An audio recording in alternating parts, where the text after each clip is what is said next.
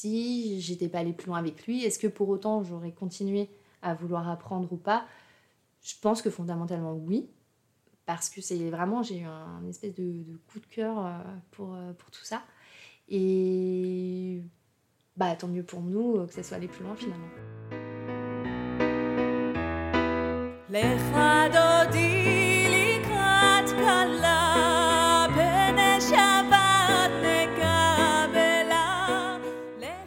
à toutes, bonjour à tous. Vous écoutez Juif par choix, un podcast de Léa Tayeb pour le lab Ténois sur les femmes qui se convertissent au judaïsme en France.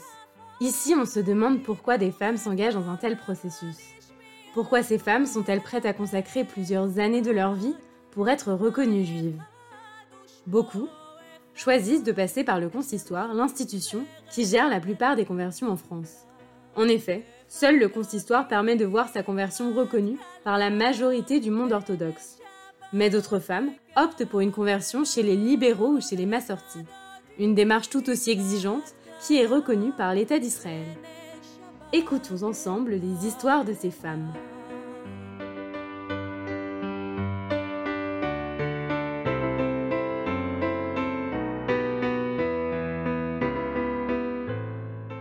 Aujourd'hui, on écoute l'histoire de Sarah. Sarah a 34 ans. Elle a grandi à Dijon dans une famille de tradition catholique. Elle croit en Dieu, mais n'adhère pas tellement à l'histoire de Jésus. Un jour, elle rencontre un homme juif ashkénaze. Ce jour-là, elle rencontre vraiment la religion juive. Je connais Sarah, mais je ne connais pas l'histoire de sa conversion. Le jour de l'enregistrement, elle a débarqué avec des viennoiseries chocolatées, une jupe longue et de grands yeux bruns. Sourire aux lèvres, elle revient gaiement sur son itinéraire. Sarah s'est convertie chez les Massortis et s'engage aujourd'hui dans une conversion consistoriale. Moi, je viens d'une famille euh, catholique de base, euh, enfin d'origine, euh, de génération en génération. Et clairement, des, des, personnes qui sont pour autant pas très pratiquantes, voire pas du tout. je crois qu'on est allé une fois à la messe de Noël et c'était à ma demande, parce que justement, j'étais en train de me poser des questions, de réfléchir, de voir, et, je me disais, enfin, est-ce que j'ai vraiment envie de ça? Et j'ai dû les traîner à la messe. Arrivé là-bas, j'ai eu un mal de ventre terrible qui a fait qu'on a dû partir au bout d'une heure. Alors que c'était un truc qui était supposé durer trois heures. Et là, je me suis dit, c'est un signe, c'est que c'est pas ma place. Et, j'ai fait quand même euh, ma communion, mais je l'ai pas fait pour moi. Je l'ai fait euh, parce que ça tenait beaucoup à cœur à mes grands-mères. Et, euh, accessoirement, on m'a dit que je pouvais avoir deux, trois cadeaux, donc ça m'allait bien. Mais euh, en fait, mes, mes parents m'ont dit Tu fais ton choix, c'est toi qui décides si tu veux le faire maintenant, tu le fais, si tu veux le faire plus tard, voilà. Ils m'avaient fait baptiser quand j'étais bébé, enfin quand j'avais un an. mais pareil, pour des raisons. parce que c'était logique de le faire mais pas parce qu'ils avaient vraiment envie profondément de le faire. Du coup, euh, moi, je leur ai dit un jour que j'étais croyante, mais que euh, je peux pas, peux pas me dire qu'il y a tout un tas de choses euh, autour entre la Vierge Marie, entre Jésus, alors Jésus qui était vraisemblablement un très bon rabbin et, et un très sympa, très chic type, euh, voilà, ce que tu veux. Euh, pour autant, le Saint-Esprit, tout ça, ça faisait beaucoup trop de choses. Moi, je ne peux pas être partout à la fois. Et un jour, tu as rencontré en quelque sorte la religion juive, dans le sens où euh, ça, a été, ça a été quoi ta première rencontre avec la religion juive? Comment tu as connu le judaïsme? Alors, c'est très peut-être étonnant de dire ça quand on est en 2021, mais lorsque j'étais au lycée, donc il y a quelques années de ça, j'avais un copain qui était juif mais, euh, mais en fait, c'était pas un truc genre, il le proclamait pas euh, partout. Euh. Bon, maintenant, je comprends pourquoi.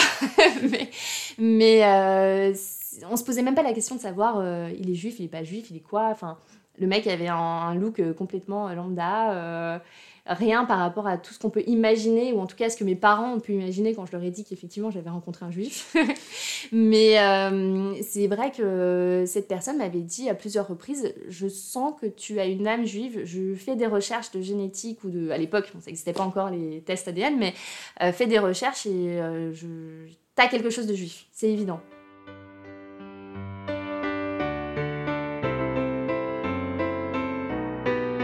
Et après, j'ai rencontré euh, mon, celui qui est devenu mon mari euh, sur un site internet de rencontres, pas du tout communautaire, lambda.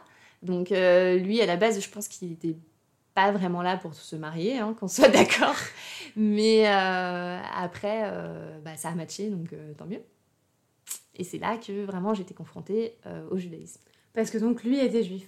À mhm. quel moment en fait tu as découvert qu'il était juif? Vous vous êtes rencontrés et euh, comment ça s'est passé, euh, cette découverte du judaïsme, de son judaïsme? Discutant avec lui, c'est vrai que le sujet est très vite arrivé sur le tapis.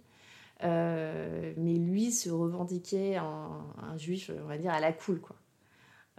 genre, il mangeait pas cachère, il faisait pas spécialement les fêtes, si ce n'est, on va dire, pour la famille et le folklore. mais, mais sinon, c'était très light. Pour autant, il est très attaché à son judaïsme et à ses origines. Euh, et, c'était important pour lui d'en parler dès le début, de mettre les cartes sur table.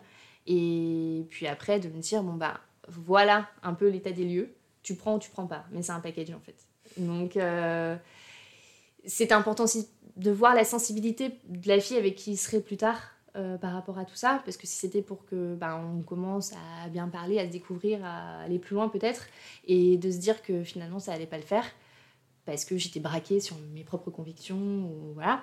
Et donc du coup, euh, quand on s'est vu les premières fois, d'ailleurs c'est très drôle parce que le premier date c'était un vendredi soir, et euh, il avait fait exprès de programmer ça à 18h et quelques, en me disant, par contre après je te préviens, je vais faire Shabbat en famille. Euh, voilà, et bien évidemment, mon Shabbat, je savais pas ce que c'était. Euh, donc euh, il m'a expliqué tout ça et puis direct j'ai accroché et ça m'a donné envie d'en savoir plus.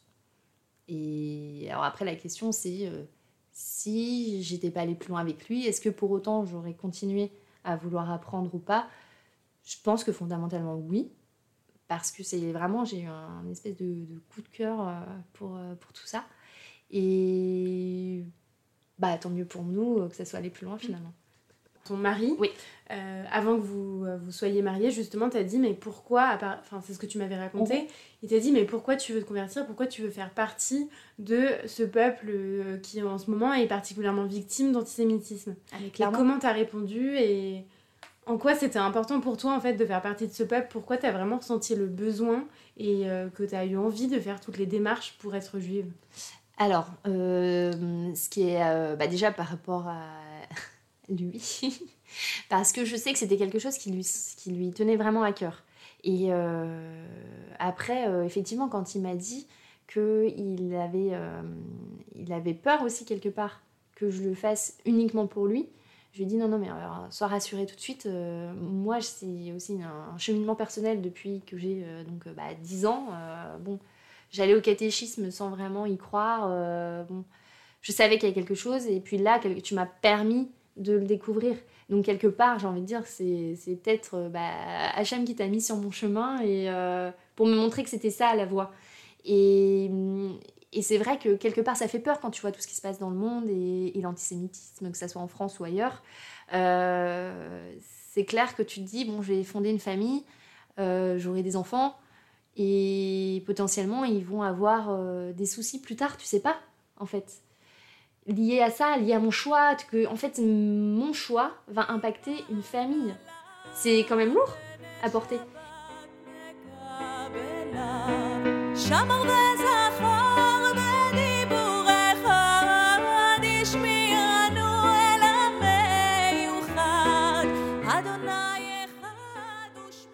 Tu t'es dirigé vers les massortis, justement, qu'est-ce qui t'a plu chez les massortis Lui aussi t'a accompagné euh, à la mhm. synagogue pour recontextualiser un petit peu, euh, mon mari, il est euh, à moitié séfarade, à moitié ashkénaze. Euh, dans des familles de, on va dire, de niveau de pratique assez disparates. Et donc, bah, lui-même ne savait pas trop se situer par rapport à tout ça. et en fait, il s'est rendu compte que le mouvement Ma Sortie pouvait répondre à beaucoup de, bah, de ces euh, problématiques au quotidien. Euh, et, euh, et, de la même manière, ils étaient beaucoup plus open, on va dire, sur la question du, de, de la conversion éventuelle. maintenant, moi, j'ai pas voulu me jeter là-dedans en me disant, bon, allez, on y va, on fonce, il faut que ça soit fait, etc., pour aller plus loin tous les deux. C'était pas du tout le principe. ce qui s'est passé, c'est que je lui ai dit, écoute, on va y aller, on va voir. Je vais prendre des cours, parce qu'il y a des cours, un programme pendant plus d'un an. et puis après, on avisera, on verra si oui ou non c'est fait pour moi.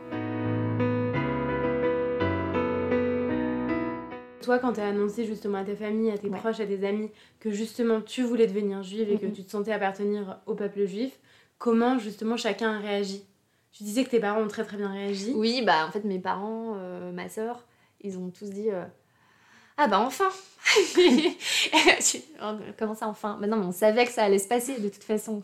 Et vraiment tout le monde a joué le jeu. Euh, enfin, mon père visiblement passe son temps à écouter de la musique israélienne à la maison. Alors qu'encore une fois, il est bien franchouillard, hein, il n'y a pas de racines israéliennes ou quoi. Euh, euh, et, c'est pour ça, vraiment, je pense que ça a peut-être déclenché un truc aussi, parce que c'était quelque chose, encore une fois, qu'on ne connaissait pas. Quand on ne connaît pas, on n'a pas forcément envie de, s'intéresser, etc. Et là, ils ont vu qu'il y avait quelque chose de beau derrière. Et, euh, je pense que ça a peut-être réveillé des, des passions, je ne sais pas. Et aujourd'hui, tu as deux enfants Absolument. Et euh, tu es un peu en train de te poser des questions et de te demander si euh, tu vas pas faire une conversion euh, consistoriale justement pour être mhm. reconnue par toutes et tous les juifs de France. Ouais. Pourquoi ça? C'est vrai que certaines personnes aujourd'hui ne me reconnaissent quand même pas comme juive. certaines personnes pensent que ma démarche est, pas aussi légitime que qu'une personne qui aurait pu se convertir, euh, on dire, euh, en Israël en six mois. Euh. Bon, ok, pensez ce que vous voulez. Moi, après, j'ai ma conscience, je sais ce que j'ai fait, je sais ce que j'ai appris, je pars pas de zéro. mais c'est vrai que même pour mes enfants plus tard, s'ils me disent. Parce que moi, l'idée, c'est vraiment de. Si je, enfin, si fonde une famille juive, c'est aussi pour que ça se perpétue.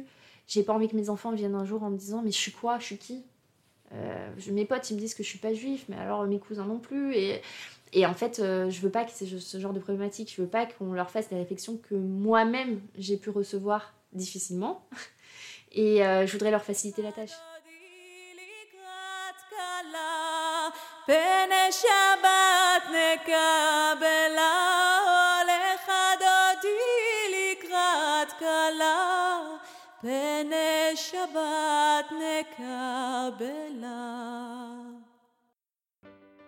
Merci à vous de nous avoir écoutés. Merci à Marion Bellal, journaliste et monteuse de ce podcast, Noémie Bouskila pour son interprétation de L'Echa Dodi et Asaf Matitiaou pour son soutien musical. À bientôt!